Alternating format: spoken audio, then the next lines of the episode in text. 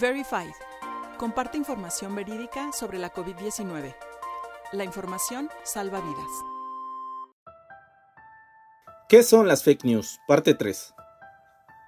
En cápsulas pasadas revisamos la definición propuesta por el diccionario de Collins sobre las fake news.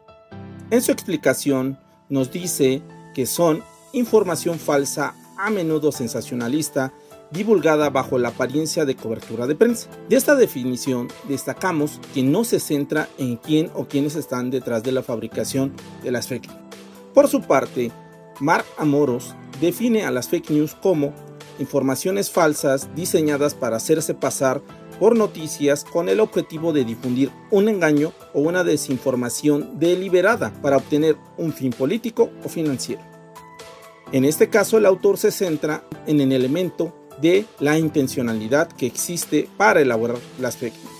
Hoy revisaremos la propuesta del diccionario de Cambridge, quien definió en 2017 a las fake news como historias falsas que parecen ser noticias difundidas en Internet o utilizando otros medios, generalmente creadas para influir en opiniones políticas o como una broma. Esta definición, a diferencia de las anteriores, integra un elemento necesario de destacar, que es el medio por el cual son difundidas las fake news y que esto posiblemente sea el elemento distintivo con la desinformación. Si se recuerda, la desinformación se difunde mediante el uso de los medios de comunicación tradicionales, la prensa, la radio y la televisión.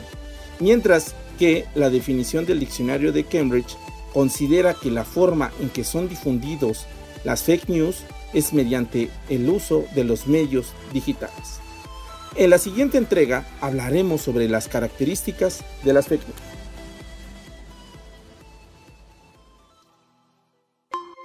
Puedes consultar más información en nuestro sitio dedicado al coronavirus en www.coronavirus.onu.org.mx y en las redes sociales encuéntranos como ONU México.